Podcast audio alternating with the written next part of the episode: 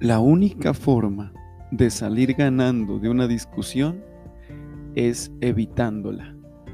Hola, buenos días, soy Jimmy Romo y esto es Consejos para la Vida Diaria. Solo hay un modo de sacar la mejor parte de una discusión, es evitarla.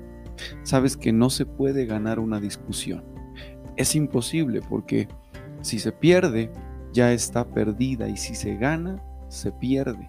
Estamos en un tiempo donde todos tenemos ideas diferentes y todos queremos ganar discusiones, debates y, en casa cuando no sabemos manejar bien las cosas eh, suceden eh, situaciones que traen problemas, que traen discusiones.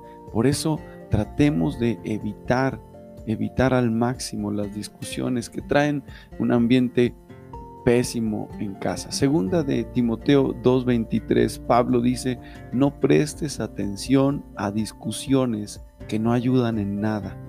Lo que, lo que así, los que así discuten siempre terminan peleando.